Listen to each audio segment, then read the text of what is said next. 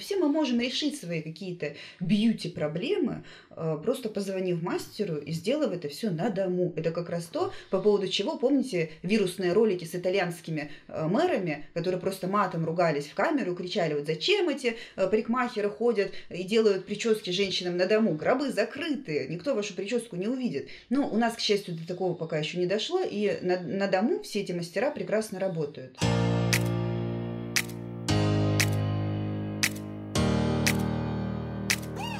Здравствуйте! В эфире первый петербургский политический подкаст «Комментатор». С вами журналисты Михаил Шевчук. Приветствую. Венера Галеева. Всем привет. И Сергей Ковальченко. И сегодня опять вот мы э, начинаем с коронавируса, потому что ни, ни, ни, ни с чего другого мы начинать не можем. Это тренд последнего времени, и, к сожалению, мы вынуждены все время говорить об этом, потому что события развиваются каждую неделю, то есть за прошедшую неделю кривая заболеваемости в России увеличилась более чем в два раза. У нас на последние сутки за 9 апреля 1459 э, заболевших по стране, 76 э, умерло человек за время эпидемии. Э, в Санкт-Петербурге за сутки зарегистрировано было 44 заболевших, всего у нас уже 374 по официальным данным. Это выявленные, это не все заболевшие, это выявленные при помощи тестов. В Ленинградской области за сутки 18 человек, ну и я бы, честно говоря, суммировал данные Ленобласти и Санкт-Петербурга, потому что в основном заболевшие находятся либо в районах-спутниках, люди, которые живут в, и работают в Петербурге, Кудрово, Мурино, там, либо Гатчина, вот в маленьких городках дальней Ленобласти это уж совсем какие-то эксцессы и практически нет заболевших, поэтому можно считать, что где-то уже около 500 человек на это время у нас есть. И э, могу сказать, что за неделю то, что видно в городе, появилось больше людей. Э, неделю назад людей было меньше. Вот сейчас, видимо, многие вышли на работу. Насколько я знаю, на работу выходит сегодня Сбербанк полностью. И уже с понедельника на работу вышел метрострой. Это где-то примерно 4000 работников. Ну вот президент наш Владимир Путин наконец проснулся. И как раз э, накануне выступил с своим очередным обращением. У нас вот теперь уже, видимо, такой жанр будет, еженедельное обращение Путина к народу. Ну, на этот раз все было сделано в формате конференции с губернаторами, которым Владимир Путин наконец-то устроил выволочку.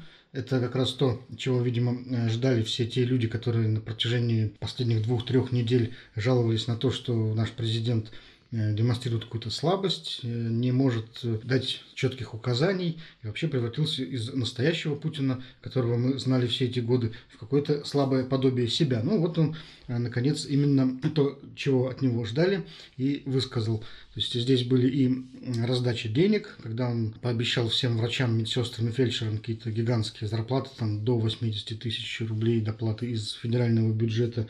Были и угрозы губернаторам, когда он настаивал настаивал на том, что они несут личную ответственность э, за все происходящее. То есть, в общем-то, э, ну, наверное, все должны быть довольны теперь.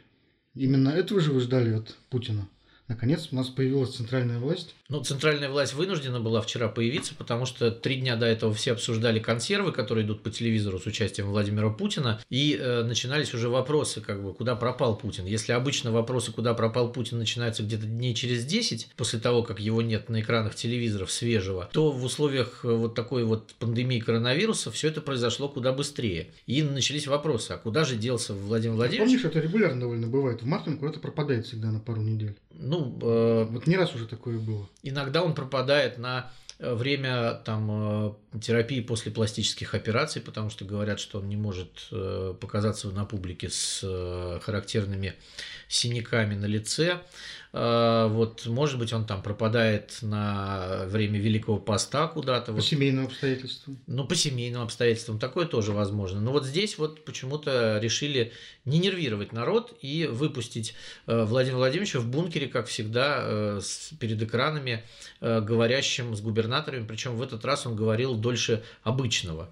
Вот. Но я могу сказать, что люди от него сейчас ждут, и бизнес, и граждане, вот судя по информационному фону прямых раздач денег на самом деле. А Владимир Владимирович на это еще не пошел. То есть ну вот... как, он же сказал, что врачам столько-то, фельдшерам столько-то.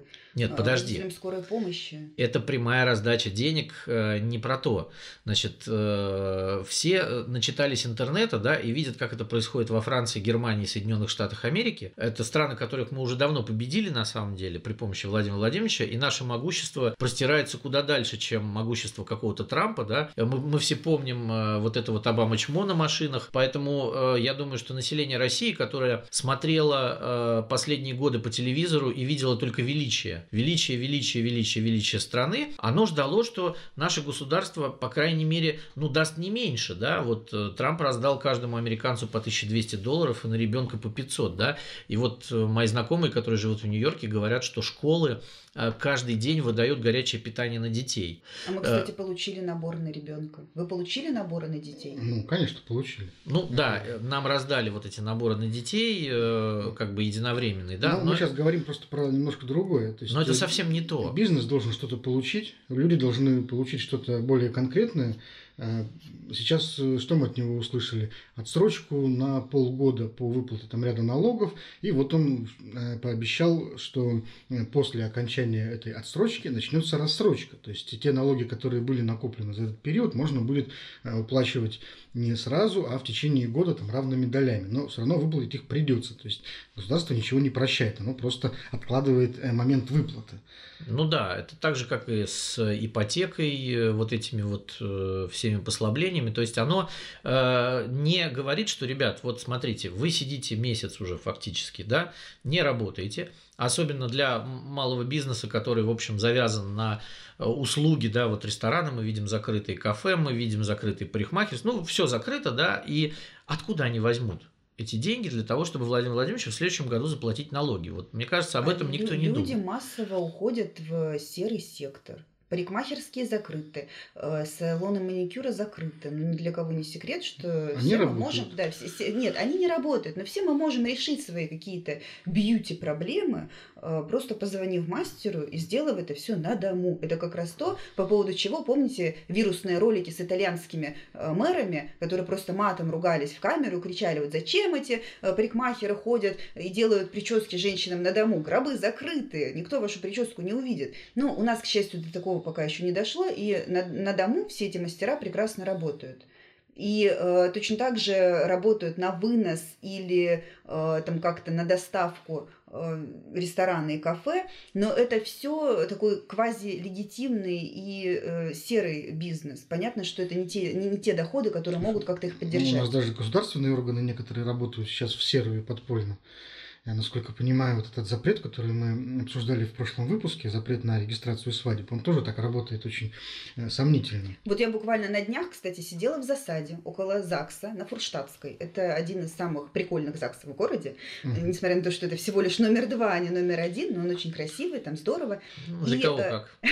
Знаешь, нет, для кого номер два, для кого и номер один, кто там женился и выходил Ну, не знаю, все, что было в ЗАГСе, было классно. Обычно проблемы начинаются потом. Ну, так вот, за где-то три часа сидения в засаде удалось э, встретить две пары, которые пришли регистрировать брак. ЗАГСы работают, потому что не работать они не могут. Люди, извините, умирают, женятся, рождаются, им надо регистрировать все эти свои состояния.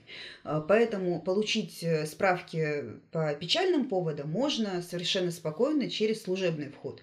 Те, кто приезжает жениться, э, подходят к закрытым дверям парадного входа, звонят по телефону, выходит человек в маске и в синих перчатках, проверяет по списку, что это действительно, вот они на это время за как сказать, что у них это время забронировано, а, открывает, родители, гости, кто-то, кто там увязался следом, они все остаются на улице заходят только жених и невеста в масках и в перчатках. Э, маска сегодня гораздо важнее свадебного платья, и достать подходящую маску гораздо сложнее, чем платье по нынешним временам. Э, держат их там 30 минут положенных, как и обычно. За это время э, спрашивают согласие, насколько осознанно это согласие, дают проверить черновик свидетельства о браке, печатают сам документ.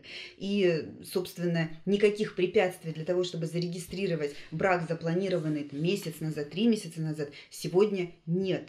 И э, люди, как правило, не отменяют и не переносят свадьбы, если э, у них есть дети, да, или там они в положении, и какие-то другие причины, когда сама регистрация важнее, чем э, какие-то праздники и гуляния. Ну, такая очень типичная, на самом деле, для России история. Объявить что-то незаконным, запретным, но при этом не спрашивать исполнения закона. Ну, смотри, формально-то не было запрета именно на регистрацию брака. ЗАГСы перестали принимать э, заявления на новые регистрации а остальным порекомендовали перенести свои мероприятия на май или июнь. Но прямого запрета не было. И вот как раз это порождает очень серьезную путаницу в мозгах и тревогу у населения, о которой мы уже говорили в прошлый раз. Потому что, например, родители э, жениха и невесты, с которыми я общалась около ЗАГСа, сначала опасались говорить с журналистами, потому что они до конца не были уверены, не положен ли им какой-нибудь штраф за то, что они все толпой вышли на улицу, стоят э, около этого ЗАГСа на крыльце и стоят, собственно, без масок. Ну, между прочим, не, не так давно э, в Петербурге э, оштрафовали такие одного из горожан за прогулку с ребенком на детской площадке на 15 тысяч. Это было на Лермонтовском проспекте. Вот э, мужчина гулял с ребенком и, пожалуйста, был задержан полицейским, и ему выписали штраф. Ну, детские площадки закрыты, насколько я знаю, распоряжением губернатора. Это еще было в пятницу, по-моему, было дополнение к э, антикоронавирусным мерам. И всем было сказано, что никаких парков, детских площадок э, и прогулок. Ну, Поэтому... Тоже вот интересно, многие как раз э, все равно гуляют с детьми.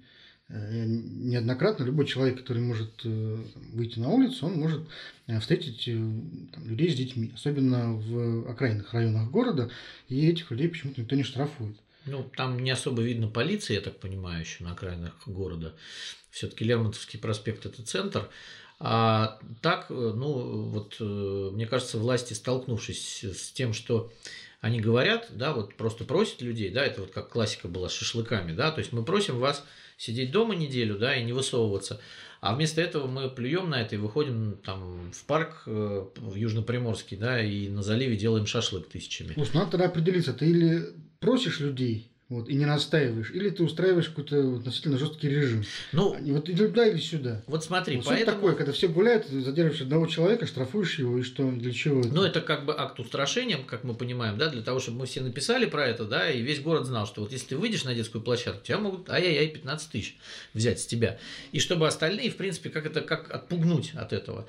Но я думаю, что для того, чтобы вот, э, опять же, то, то о чем мы уже говорили про то, что власти не хотят вводить режим ЧС для выплаты компенсаций, да, они сделали в Петербурге, значит, приняли несколько законов вчера о том, чтобы разрешить властям, во-первых, вводить э, какие-то режимы по своему усмотрению, чрезвычайные, не связанные с режимом ЧС, э, и штрафовать людей за нарушение режима повышенной готовности. Вот штрафы эти Э, варьируются от 3000 э, для там, э, физических лиц до 200 тысяч для юридических лиц. То есть людей, вот сегодня, я так понимаю, Беглов уже подписал все эти законы, и э, с сегодняшнего дня уже могут вовсю начать людей штрафовать даже за то, что они вышли на улицу, и если полицай проверит у тебя документы и спросит там, и увидит, что у тебя регистрация, предположим, в, в Невском районе, ты находишься в центре и не можешь объяснить ему, почему ты здесь находишься, он может спокойно выписывать тебе административный протокол и э, штрафовать тебя на сумму в районе от 3 до 5 тысяч рублей. Я думаю, что ближайшая неделя будет наполнена новостями о разных казусах, потому что зарегистрированы-то мы можем быть где угодно, а снимать жилье в совершенно других местах. И вот вопрос, э, можешь ты объяснить что-то полицейскому или не можешь, это уже э, как как-то ситуативно будет решаться. Но я ну, могу... Как всегда, я знаю, мы знаем, как это все ситуативно решается на местах всегда. Да, потому что они как бы вот э, надевают на себя маску, значит, великих законников, да, и начинают просто вот рубить палки, потому что, во-первых, для полиции это еще и отчетность. Интересно, сколько вот. это будет стоить? 500 рублей или 1000? Слушай, я думаю, что будет в зависимости от настроения полицейского и от э, договороспособности человека, которому ну, Тогда надо, заплатить. понимаешь, этот, э, в дальнейшем в развитии этой истории надо будет э, э, линейку штрафов сильно расширять и линейку наказаний, как для автомобилистов. Э, должны быть наказания, которые там караются предупреждением. Если ты, например, пошел выбросить мусор несанкционированно. Если ты, например, пошел в магазин, это уже там, допустим, от 3 до 5, а если ты, скажем, злостно гуляешь с ребенком на детской площадке в неположенное время, то вплоть до лишения прав родительских. Родительских, водительских, еще собаку надо отнять, если есть. Да, а я знаю, было, а я знаю да, что надо делать, народ, если вот в процессе решения вопроса вам там сказали, не знаю, два билета на Ярославль. В процессе передачи налички надо просто очень сильно закашляться в эту денежку и сказать, это вам. Нет, я думаю, что сейчас наступают золотые времена именно для э, вот этих вот патрульных полицейских, потому что э, раньше были золотые времена для гаишников, а теперь прям вот, ну, коси не хочу, что называется, капусту. И в зависимости от того, там, хорошо с тобой поговорили или плохо, ты можешь там варьировать вот эти вот взятки. Ну, давайте Поэтому... не будем э, как-то заранее кого-то подозревать в нечеловеческом скотстве, потому что ситуация такая, что э, экзамен на, э, скажем так, человечность, на какие-то внутренние качества будут проходить, безусловно, все. Слушай, мы тут живем не первый день в этой стране. И не только полицейские, и... но и журналисты, которые там будут хайповать на том, есть у э, Надежды Бабкиной коронавирус или нет, или не будут. А, но и э, там какие-то люди каких-то других специальностей. То есть все мы, вплоть до нашей, извините, системы управления государством, проходим этот экзамен. И судя по тому, что ряд экспертов, сравнивая Э, кривую э, подъема заболеваемости э, в стране с тем, что было месяц назад в других европейских странах, говорят, что это вот как раз то самое, что было месяц назад, там, где сейчас все очень-очень плохо, да, возможно, что уже в середине мая, ну, в конце мая совершенно точно, мы будем знать точный ответ – насколько у нас все на самом деле под контролем. Надо просто немножко подождать и все это время себя по возможности беречь. В школах Петербурга на прошлой неделе началось дистанционное обучение. И, как мы все, наверное, убедились на личном опыте, О, да. заработало оно с очень большими перебоями. Э, в первый я, день... я сейчас не смогла заплакать только потому, что я плачу уже третий день. Э, ну, насколько я понимаю, в первый день не заработало вообще ни у кого. На второй день э, что-то там у кого-то все-таки удавалось запустить, но все-таки э, все это через три раза на четвертый срабатывает. И, в общем, полноценная учеба так и не началась в школах. Э, насколько я понимаю, у всех э, уроки э, проходят на одной из четырех там, платформ на выбор. Все это, все это российские порталы. Никаких там, западных вредных сервисов типа Zoom в школах у нас да не нет, ну почему? Используют, используют. используют. Многие, самые передовые. Да? Не, не только самые передовые. Тут же, тут же вопрос не в том, что ты передовой или не передовой. Тут вопрос в том, насколько ты готов к освоению каких-то вещей и насколько ты использовал их раньше. Э, Zoom сейчас используют даже воспитатели в детских садиках. Я вот буквально на выходных э, настраивала эту систему для своей мамы, и в понедельник у нее была первая видеоконференция. И надо было слышать восторженные крики воспитательниц, когда эта конференция подключалась, и они так, ой, Надежда Петровна, я вас вижу, а вы меня видите, а вы нас слышите, а звук у всех есть. Ну, то есть прогресс, это, да, был восторг. Прогресс добрался до этих, даже, даже до этих людей, железный конь приходит на смену крестьянской лошадки. Но проблема же не в этом. Но проблема в, в том, что нет единой платформы. В большинстве нет школ эта платформа правил. не работает. Она есть. Но она не работает. Но она не работает, понимаешь? Да. Вот, вот, знаешь, как вот у Жванецкий вспоминается, вот, э, незабвенные, когда они, знаешь, ведь модернизировали, подхватили, перестроились, внедрили новые коэффициенты, включаешь, не работает. Вот. Да. У нас вот то же самое, понимаешь, э, э, в стране выделяют триллионы на развитие IT, создаем госкорпорацию, э, переманиваем лучших ученых Запада, э, строим Сколково, кладем всем огромные зарплаты, а включаешь, не работает. А э, знаете, вот у нас в школе тоже э, используют э, не, некую систему облачного хранилища, которая разработана была специально для нашей школы. И э, дня два ушло только на то, чтобы как-то осознать и привыкнуть к этому интерфейсу. То есть вот, вот эту систему просто, просто, просто смириться с этим. Почему это вот надо всегда изобретать 5, велосипед? 5 стадий принятия неизбежного. Да, вот я как раз про это и говорю. В итоге самый надежный способ обмена информацией между родителями родителями, учениками и нашей учительницей, это... оказалось ВКонтакте, WhatsApp да. и электронная почта. То есть на самом деле все придумано за нас и до нас. Если бы мы просто смирились с тем, что эти уроки можно вести э, в уже существующих социальных сетях по видеосвязи, э, нервов сэкономили бы массу. Например, в музыкальной школе, в которой мой ребенок учится пилить скрипочку, мы совершенно спокойно проводим уроки с учителем по специальности через видеозвонок в WhatsApp. У нас аналогично то же самое. Э, Все это и отлично проходит урок, как бы. Но вот, вот эти вот платформы, я еще, вот смотрите, вот представьте, сколько денег на это все потрачено в свое время. Эти же сайты, вот когда мы смотрели, да. когда мы смотрели госзакупки, да, вот на, на создание вот этих платформ, систем тратились огромные бабки, просто огромные. И теперь как бы в расчете на то, что этим никогда никто не воспользуется, э, там про коронавирус никто не знал, естественно, не предполагал, что всем придется когда-то сесть на эту платформу и начать работать, а она ни хрена не работает. Вот, да, и, конечно, э, у всех есть... Неожиданно, да? Да, да, неожиданно. У всех классов есть группы в WhatsApp, где родители обмениваются данными. Ну, понимаешь, фактически все это превратилось, вот я могу сказать на, на своем примере, это все превратилось просто в домашнее обучение. То есть ты получаешь задание делаешь его вместе с ребенком, потом проверяешь и отправляешь. То есть ты выполняешь функцию школы.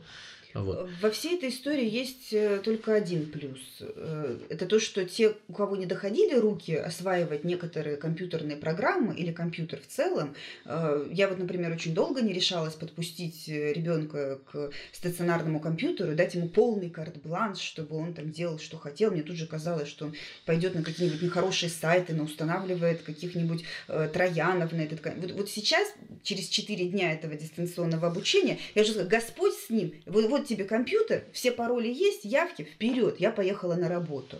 Это вот один нюанс. Второе, нам, наверное, всем сейчас имеет смысл запоминать, что происходит в эти прекрасные дни, потому что если оно, оно, оно все закончится, мы это переживем, мы вернемся в школу. Ну, как Путин говорит, дети... все проходит, и это пройдет. И это пройдет, да. И печенеги прошли, половцы, и пройдет и это.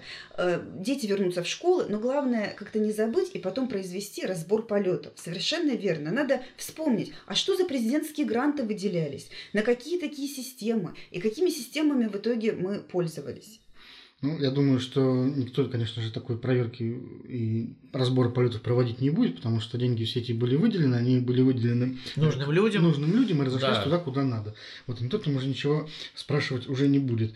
Хотя с печенегами и половцами тоже очень забавная история. Э, э, Владимир Путин в финале своего очередного обращения к губернаторам, ну, через губернатора, видимо, к нам, Э, бросил эту фразу о том, что печенеги терзали Русь и половцы терзали Русь, и теперь мы э, должны справиться и с заразой коронавирусной. Ну, так заговорил в таком немножечко былинном э, стиле. Богатырь былинный. Да, богатырско-былинном. И я, вдруг мне подумалось, что и, и печенеги, и половцы это не были народы, которых, в общем-то, победили древние славяне. Вот, то есть половцев разгромили монголы, Э, в свое время, э, после чего прекрасно, в общем, пошли на Русь дальше. Вот, а печенеги просто ушли дальше на юг и были побеждены, в общем-то, византийцами. А по поводу того, что э, половцы и печенеги терзали Русь, ну, в общем-то, они довольно успешно терзали. Терзали, да. Да, и несколько князей, в том числе, великих благополучно убили. И, в общем, войны были такие регулярные и с переменным успехом. Вот, и поэтому немножечко странным выглядит сравнение Владимира Путина. Но, в принципе, просто человек демонстрирует такое вот э, милитаристское сознание. Э, в Кремле же на, практически на любой риск, на любую угрозу реагирует именно в таком милитаристском ключе, там чуть что сразу можем повторить. Э, а что... самое это смешное, Путин не свой мем себе присвоил. Первоисточник-то помним какой? Полная цитата так звучала. «Много бед и испытаний пришлось претерпеть России более чем за тысячелетнее существование. Печенеги терзали ее, половцы, татары и поляки. Двенадцать языков обрушилось на нее, взяли Москву. Все вытерпела, все преодолела Россия, только крепла и росла от испытаний. А теперь старушка украла чайник ценой в 50 копеек. Знаменитый юрист Плевака, защищая бабушку, которая исхитила вот этот самый предмет. Ну, там, помню, не чайник был, а кофейник. кофейник чайник, в чайник в ну, оригинале. Ну, я две ну, версии этой речи Ну, в общем, это не важно даже, там, кофейник или чайник. Мне кажется, что здесь дурное влияние Владимира Мединского еще играет роль, потому что, э, как мы знаем, в последние годы он очень много подсовывал книжек Владимиру Путину и говорят, что они ему понравились. А Владимир Мединский, он такой условный историк, вот, он сторонник того, что если есть красивый миф, то значит в него нужно верить.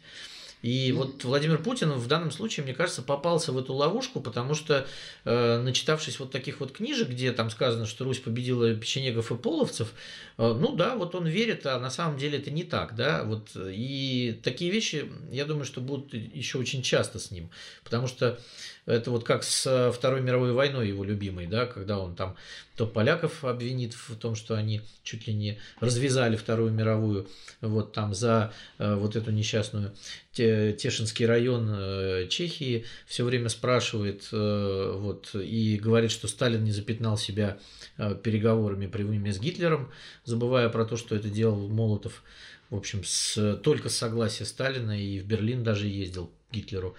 Вот, поэтому, ну, Владимир Путин, он такой историк начинающий еще, и вот э, я бы сказал, поклонник патриотической билетристики, поэтому, ну, что с него взять в данном случае? Вот, кстати, с этим выступлением Путина есть еще один интересный момент, а, ведь э, фактически мы не можем говорить о каких-то общих федеральных мерах по-прежнему, да, о том, что у нас есть какие-то общие да, правила. Он по-прежнему дал губернаторам он, свободу. Он отдал это на откуп регионам, сказав, что впоследствии с каждого спросит. То есть получается, что теперь у нас каждый регион кто во что гораст. Кто-то закрывает авиасообщение, э, кто-то э, говорит, если вы прилетите из Москвы или из Петербурга, мы вас на, на две недели в обсерватор посадим. В то же время у нас не объявлен ни карантин, ни чрезвычайное положение, ни какой-либо другой повод для авиакомпании вернуть деньги за билеты людям, которые не хотят на две недели лететь в обсерватор куда-нибудь в Краснодарский край. А вот, кстати, я читал, в Курганской области уже начались, наоборот, послабления. Э, Там э, в ближайшие дни открывают э, кафе, рестораны парикмахерские. Хотя аэропорт закрыли наоборот. Видишь, вот э, Рамзан Кадыров у себя, например, устанавливает такой жесткий пропускной режим, а, допустим, в Курганской области э, люди, наоборот, э, уже готовятся к следующему этапу, к более льготному для горожан. Я так понимаю, что в Курганской области с коронавирусом все более-менее. Ну, там три случая, если не ошибаюсь. Да, и, и, и всего, и, в общем, давно не слышно этой области в сводках. Вот, поэтому, как бы, Путин, видишь, он э, таким образом э, снимает, вот Венера уже говорила, что, э, значит, нам где-то в середине мая, в начале июня э, мы по-любому проверим, насколько правда то, что говорят, что вот мы только в самом начале пути, э, как вот, а некоторые европейские страны сейчас уже, к сожалению, в конце этого пути. Интересно, начнет ли Вот. работать к этому времени система этих выплат, которые там Путин пообещал? Просто смотри, тут, тут вопрос следующий. А, Можно выйти и сказать честно, ребята, а, я, э, значит, как человек, ответственный за все, да, вот в авторитарном государстве, я приказываю всей стране делать то-то, то-то и то-то. Вот что, что было сделано сначала. Я сажаю всех на выходные, и я отвечаю. Вот первым в первом его послании было. Все, все садимся там и так далее. То есть он показал какую-то свою силу, да, и во втором послании уже было, ну вот, а давайте на месяц, ну давайте регионы будут сами решать. А вчера было уже сказано, ребят, я вот единственное, что могу сделать, да, это врачам 80, э, среднему персоналу 50, медсестрам там и санитаркам 25, а остальное вот барахтайтесь как хотите. Вы, э, и понимаешь, вот это такой, таким образом он снимает с себя ответственность за все, что будет происходить потом. Вот, потому что в Чечне будет происходить одно, которое Рамзан Кадыров закрыл, там в какой-нибудь Курганской области другое, в Москве третье, там Собянин, значит, э, в своей Москве варится, в Петербурге третье, э, где просто неукоснительно следуют указам президента, да, и, в общем, э, вводят кучу запретительных законов. И как бы кто в лес, кто по дрова. Нет никакой единой федеральной модели поведения Ну, видишь, и нет никакой вертикали. Путин же сам говорит, что единый шаблон здесь не только бесполезен, но и вреден. Потому что в разных регионах действительно ситуация это разная. Там есть там, Москва с ее э, тысячами уже заболевших, да, а есть вот регионы, где до сих пор еще не зарегистрировано ни одного случая. Закрой Москву, введи ЧС тогда, скажи честно. Но они же этого не делают, они нигде не ввели ЧС. В Москве уже пора, пора это делать. Это, Москва это реально, вот как говорят уже, наш Ухань ее называют. Но почему-то в Москве, где прирост заболеваемости там, э, ну вот сегодня 800 за сутки выявлено, да, уже, ну куда уже, да. Вот Петербург Просто, ну, я смотрю по статистике, за последние сутки стали делать меньше анализов, да, там, если делали 7 тысяч, сейчас делают 3,5 где-то. И потом еще, как эти анализы идут, э, соответствуют ли эти данные там, э, а как коррелируется это с, с внебольничными пневмониями. На самом деле, куча всего непонятного. И в итоге люди, как бы, да, вот они уже начинают работать там, ай, черт с ним что называется, да, нам же есть нечего. Ну правильно, потому что ты им ничего не дал. Ты мне сказал, ребята, я как Трамп, выйду и дам вам там по 100 тысяч рублей на ближайшие три месяца, растягивайте, но вот вам эти деньги, и вы на эти деньги живите, пожалуйста вот эта вот нефтяная кубышка не обеднела бы, там даже 5% ее не понадобилось бы для того, чтобы Серьез, всем смотри, это выдать. Даже если бы сейчас всем выдали, там, выкинули бы по куску из этой нефтяной кубышки, проблему бы это не решило, потому что в ситуации с Трампом, ну, будем честны, в Америке довольно э, нехорошая история сейчас разворачивается. И то, как он пытается откупиться там как-то от населения, это такой же, наверное, э, крик э, полуистерический, как то, что он заявил, что Луну хочет захватывать, да, как-то разрабатывать разрабатывать. Ну, кстати, тут интересная а, история, по которой стоит вообще отдельно остановиться. Ну, я сейчас не, не об этом хотела сказать. Не, ну принципе, хорошо, а власти Германии, про... а власти Франции, вот, а власти вот. Италии, если а Евросоюз, который обсуждает экономическую говорить, помощь на 500 миллиардов евро сейчас своим странам. Ну, никто же этого опыт, не делает. Если говорить про опыт других стран, то там интереснее даже не то, дают они деньги населению или не дают, а то, как они э, справлялись с эпидемией кто-то давил ее в зародыше, кто-то смог подавить вспышку. Вот там, где вспышка, нам, нам уже в зародыше поздно, да, нам надо смотреть на опыт тех, кто справлялся со вспышкой. Э, это Южная Корея, Германия. Э, в обоих случаях это очень серьезная массовая диагностика на ранних этапах. И э, правила местных медицинских не знаю, Минздравов, э, которая позволяла вводить очень быстро в оборот э, изначально не сертифицированные тесты, да, которые работают. У нас, к сожалению, это не делается, поэтому у нас нормальных цифр по э, заболеваемости, потому как на самом деле обстоят дела, нет и быть не может. В Германии, в принципе, они справились, потому что у них очень много больничных коек. А вот это совещание с губернаторами э, вчерашнее, оно, кстати, помогло нам узнать, насколько у нас обстоят дела еще и в Петербурге. Вот, например, выяснилось, что у нас в городе всего 37 424 койки в больницах. Из них э, требования Минздрава соответствуют 2369 коек. Аппаратов искусственной вентиляции легких в городе 1784. И только по официальным данным не хватает нам 1600. Где взять э, эту 1600 аппаратов ИВЛ?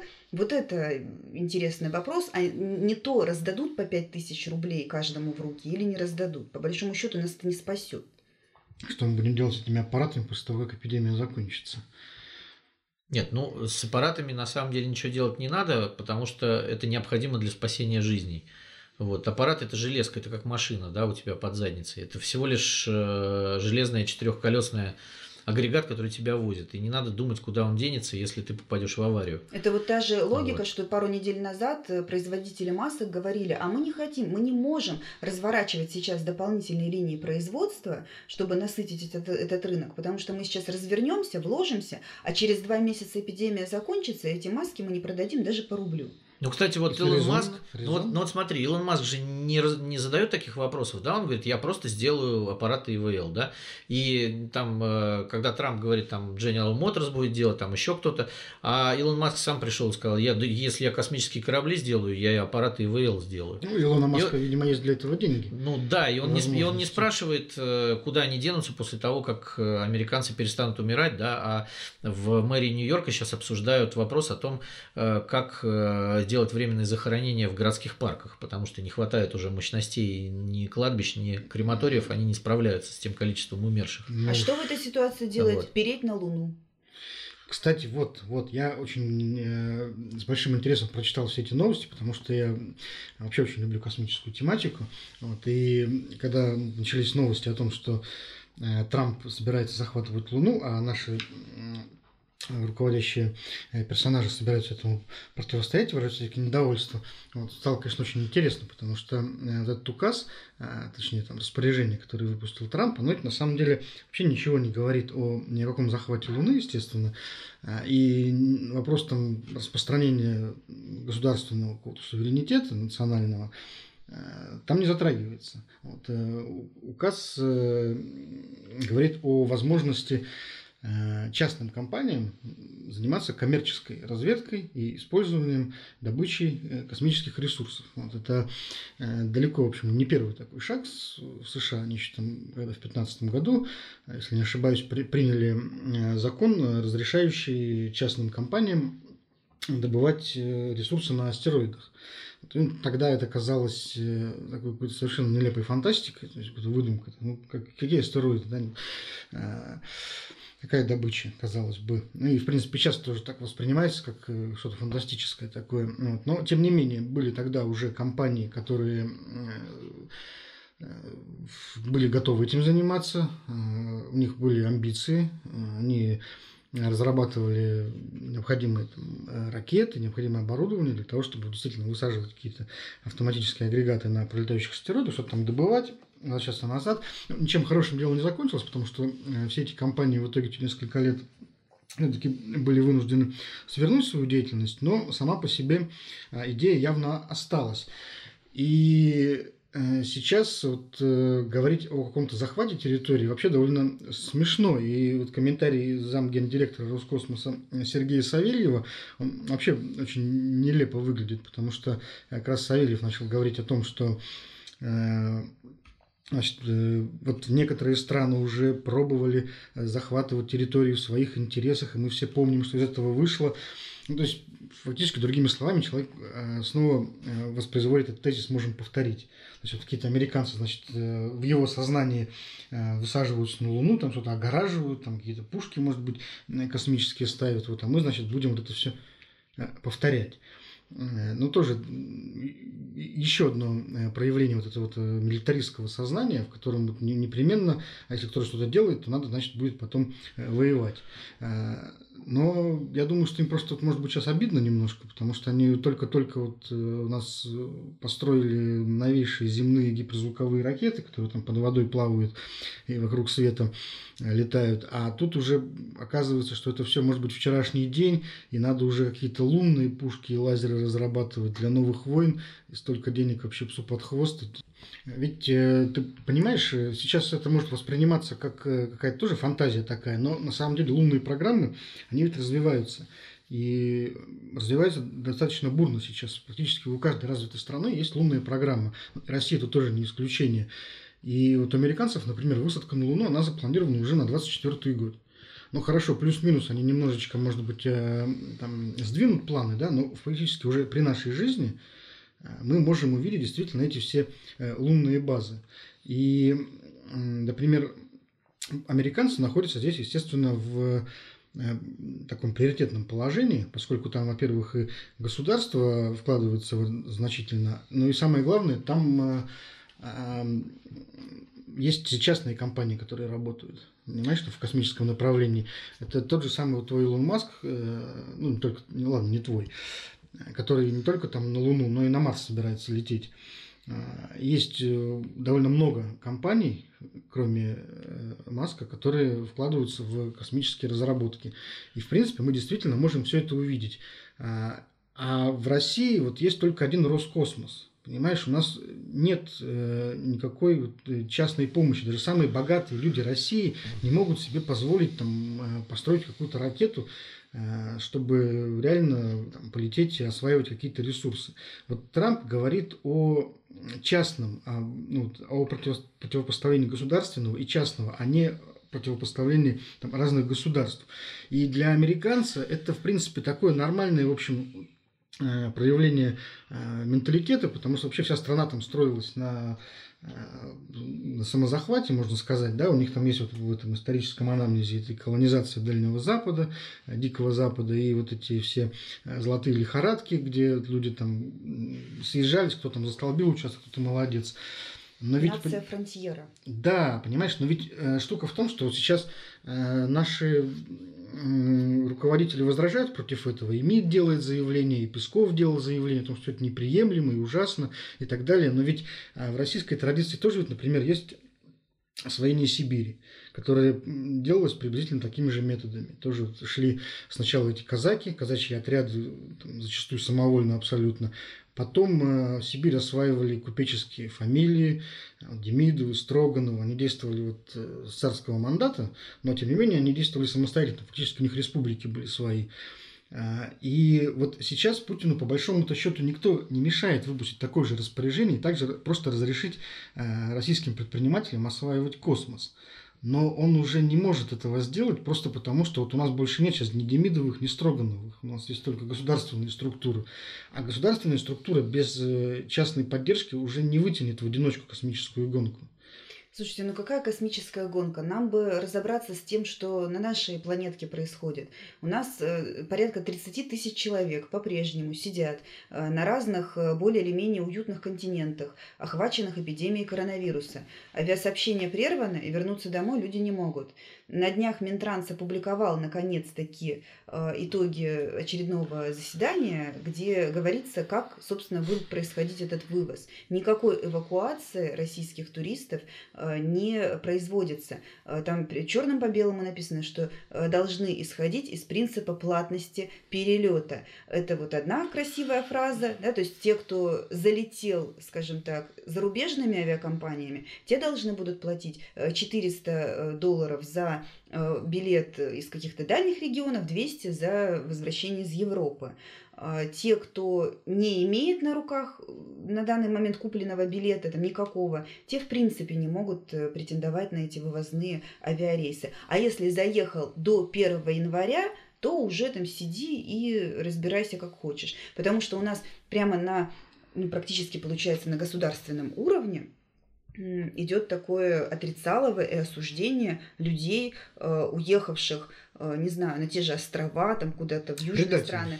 Э, Предатели. Да, да Мария Захарова что, об этом заявляла. Потому что если ты хочешь да. сидеть на берегу Тихого океана с ноутбуком и быть там э, на удаленке, а вместо того, чтобы сидеть вот здесь вместе со всеми Крыму. гречку есть, то значит ты, да, то значит ты отщепенец. И это очень э, такой тревожный момент. В прошлый раз Сережа говорил о том, что вернут ли нам права и свободы после того, как все это закончится. И я так немножко критически критически к этому отнеслась. Но права и свободы это отдельная тема. Но то, что мы сейчас э, наблюдаем очень серьезную э, переоценку каких-то вещей, да, и то, что нам э, практически элиты вот на, как, на каком-то вот таком вот уровне, да, ну, вывоза на простом языке. На, на простом экономическом языке объясняют, что если вы голодранцы, и у вас есть билеты только э, там туда и обратно, и вот вы год копите на то, чтобы вывести семью э, там в, в, в эту условную Шри-Ланку там или на этот Таиланд, да, но при этом у вас нет подушки безопасности в полмиллиона на то, чтобы эвакуироваться оттуда за деньги в случае чего, так вот вы и сидите в Краснодарском крае, в санаториях. И получается, что когда все это закончится, мир уже не будет прежним. Мы уже не будем иметь э, той свободы или того ощущения э, нашей свободы, того, что весь мир наш, э, как раньше. И, по сути дела, на вот этой эпидемии вся история прекрасной ну, глобализации может в свое время экс-девелопер Полонский, у кого нет миллиарда, тот идет в жопу. Да. Нет, ну и тут я еще хотел вернуться к космосу немножко. Вот меня раздирают в данном случае противоречия. С одной стороны, есть гордость за то, что вот Гагарин там первый полетел и все такое, а с другой стороны, я вспоминаю наши деревенские сортиры и думаю, вот э, прежде чем э, задумываться о лунах, там, о полетах на Марс, о частных компаниях каких-то, я бы, вот, честно говоря, сначала всю страну обеспечил нормальной канализацией теплой. Вот, и только тогда, когда все жопами присядут на теплые унитазы, как бы можно задумываться о Луне уже. А до этого, мне кажется, это делать просто лицемерно. Вот, это как вот э, в свое время я приехал в нашу соседнюю маленькую Эстонию, и где-то 10 лет назад там была программа, что все населенные пункты, э, даже самые маленькие хутора обеспечивались канализацией. И для нас это было шоком, потому что ну, у нас э, многие районные центры-то э, топятся еще углем, и там отсутствуют нормальные туалеты. О какой Луне мы говорим? Может быть, сначала, правда, сделаем людям хорошо жить здесь, а уже потом будем думать про Луну, про это, про то, как бы, да, мы понимаем, какой уровень жизни в Соединенных нет, Штатах. Слушай, одно другому, во-первых, не мешает. Да мешает, мешает. У людей должна быть мечта и цель. А, и я совершенно согласна, одно другому не мешает. И более того, с точки зрения психологии и э, э, какой, каких-то наблюдений научных... Человечество должно куда-то стремиться все равно. Я хочу, чтобы наши люди... Человечество не может я хочу, чтобы наши люди, да, сначала сели на теплый сортир, наелись и получили образование. А уже потом те немногие, которые будут знаешь, мечтать вот о лунах, есть, вот уже дальше тогда... Это, знаешь, есть такие люди, которые вот... Э, э, Сядут и там и останутся. Нет, есть люди, которые, например, когда вот... Э, и будут выращивать нам еду. спрашивают Почему нет? о семье, начинают говорить, что вот они там не женятся и не рожают детей, потому что они хотят сначала вот Э, заработать, чтобы у детей было все самое лучшее. Сначала вот построить дом, сначала там купить машину, все это, значит, накопить кучу денег. Ну, как Владимир Путин говорит, сначала накопить жирка. Ну, как американцы всегда, это делают, кстати. Всегда это заканчивается тем, что ты никогда не успеваешь накопить жирок. И в лучшем случае ты его накопишь тогда, когда тебе уже будет совсем не до детей. Неправда. Да, это так всегда и бывает. У нас слишком ранние браки, слишком была, рано рожают. Была даже классическая история, когда какая-то монашка из африканского монастыря написала письмо директору НАСА вот ровно теми же самыми вопросами типа, как вам не стыдно, вы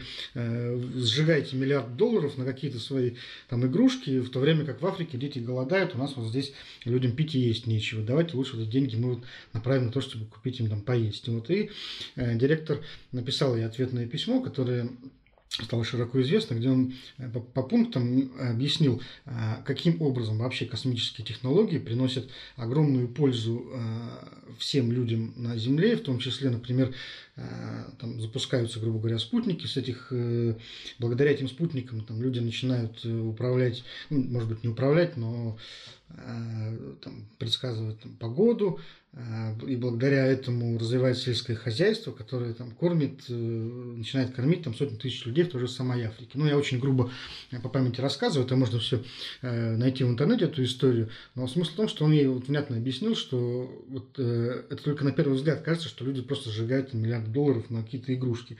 На самом деле это все используется для улучшения жизни людей. Все эти спутники, они обеспечивают вот нам сегодня наш привычный уровень жизни. Все э, наши системы навигации, э, все банковские системы, интернет, мобильная связь, все работает через спутники. Поэтому ну, нельзя туда не вкладываться. И не надо думать, что именно спутники крадут э, деньги, которые можно было бы потратить на канализацию. Канализация это в конце концов не такие большие вложения. Что-то как-то вот никак не доделают, небольшие вложения как там Борис Джонсон в свое время говорил Лаврову, когда он еще был министром иностранных дел, приводил статистику, кстати, Росстата, э, в скольких российских сельских школах нет нормальных туалетов. Вот. Когда Лавров там ему распушил свои вот эти вот про величие России, павлиний хвост. Очень, кстати, хорошо отрезвляют такие данные. Я не знаю, я, я не согласен. Хорошо. Сначала туалеты, потом спутники. Хорошо. А, под занавес э, политические события в стране, хотя их очень уже немного осталось, потому что все заняты Они происходят подпольно. Вирус, нефть и так далее. Вот. Но, тем не менее, что-то у нас все-таки происходит. На днях э, была зарегистрирована Минюстом э, партия Андрея Нечаева, основателя компании Faberlic под названием «Новые люди». А мы как раз, помнишь, зимой еще вот э, несколько выпусков посвятили истерии, посвященной созданию новых партий. И вот в том числе была эта партия «Новые люди». Буквально в феврале Андрей Нечаев заявляет о том, что он собирается эту партию создавать. И вот э, проходит месяц небольшим, и партия вдруг получает регистрацию. Ну да, и параллельно мы видим историю о том, как э, окончательно додавили значит, партию, в которой был Дмитрий Гудков, и закрыли ее. Вот. Но появляется партия Захара Прилепина, которая была уже зарегистрирована, и теперь зарегистрирована, значит, еще одна партия Фаберлик. Э, значит, э, мне кажется, что... Партия косметологов. Да, да. Э, и мы тогда уже обсуждали, что вот готовится большое количество спойлеров, которые будут... Сколько раз Навальный пытался зарегистрировать партию? Кто помнит? Ой, пять раз, по-моему, уже. Это пят, пятая партия с пятым названием, которую он не может зарегистрировать. Вот видишь, как... А вот некоторым людям вообще вот очень... Месяц. Легко... Месяц вот, раз. И, и он проводит, видимо, учредительные конференции во всех регионах, как положено, собирает... Во время эпидемии коронавируса. Да, во время эпидемии коронавируса вот, собирается. Все это эффект правильного нейминга. конечно, конечно, конечно. Вот видишь, и теперь наше государство не сможет сказать, что вот оно у нас не демократично, не регистрирует каких-то там партий. Все Ничего оно, нового нет. Все оно регистрирует, видите, все регистрирует, все есть. Э, вот. А вы жалуетесь. Правда, не очень понятно, когда эта партия теперь будет в чем участвовать. Вот. У нас же Центр избирком отложил выборы, э, намеченные на в ближайшие месяцы. Ну и, возможно, э, судя по э, развитию, то есть как будет идти развитие эпидемии э, коронавируса, будут уже говорить и о едином дне голосования. Вот, Ну, который смотри, может не до- состояться. Ну, до выборов в ЗАГС Петербургск они уже не состоятся. не состояться. Они да. уже э, откладываются, а поскольку там остается уже меньше года до выборов, они уже и не пройдут. То есть Да. их уже не переносят, их уже, можно сказать, отменили, и Сергею Шнурову придется опять вернуться к своим частушкам. Ну, кстати, что он и делает. Только, вот. только, только, только некоторые партии уже выдвинули даже кандидатов, и вот уже собрались Сергея Шнурова двигать э, в политику, но тут оказалось, что фальстарт придется еще немножечко подождать. Очень жаль.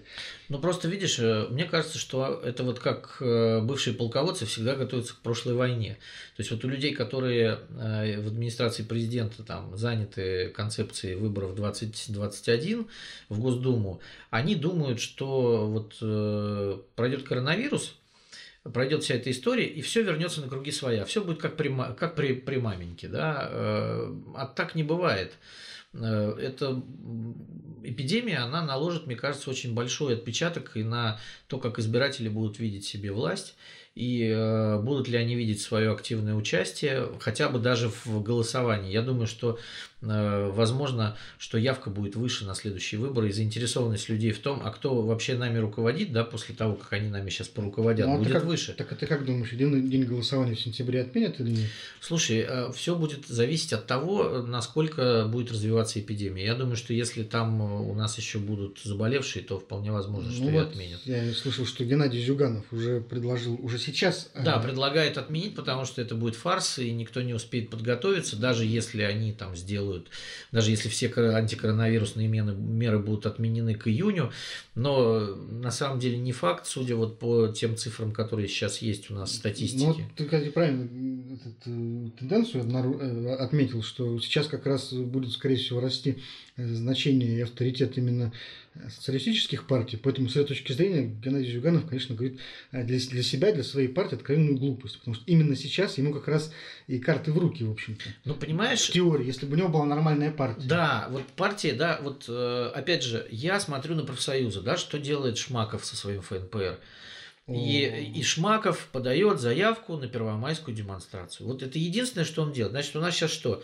У нас сейчас кризис, да, экономический, когда э, трудящиеся явно нуждаются в нормальных профсоюзах, которые бы отстаивали их права. Потому что, э, ну, Ну, не у будем повторяться, у да, нас, все, что у нас У происходит. нас количество огромная безработица. Да, у нас просто огромный запрос на нормальные профсоюзы. Что делает Шмаков?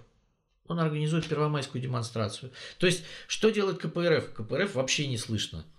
То есть вы называете себя как бы э, теми, кто за права трудящихся. Так начните уже в конце концов Вот- защищать вот, эти вот права. сейчас да. этим трудящимся нужна как раз защита То прав. есть вам прям даже делать ничего не надо. У вас, у вас все в руках ваших.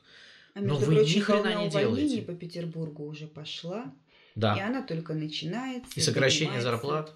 И э, около банкоматов, кстати, появились э, взрослые тетеньки и дяденьки, которые клянчат э, немножечко налика.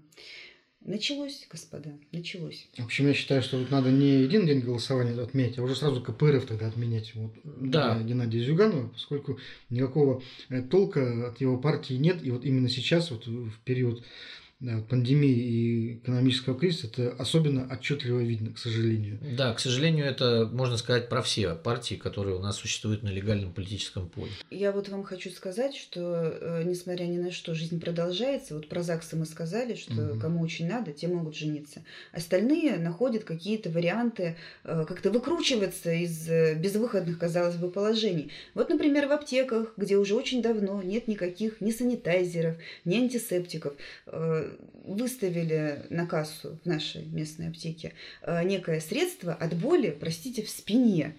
Там э, небольшой процент ментола, маленький процент лидокаина и 70% этилового спирта. Вот Стоит Ай, сотку, какая красота. и прямо вот э, провизор написала, можно использовать как антисептик. Ребята, нашу страну не победить. Да, будем смазывать себя изнутри. Отлично. Ну что ж, увидимся через неделю.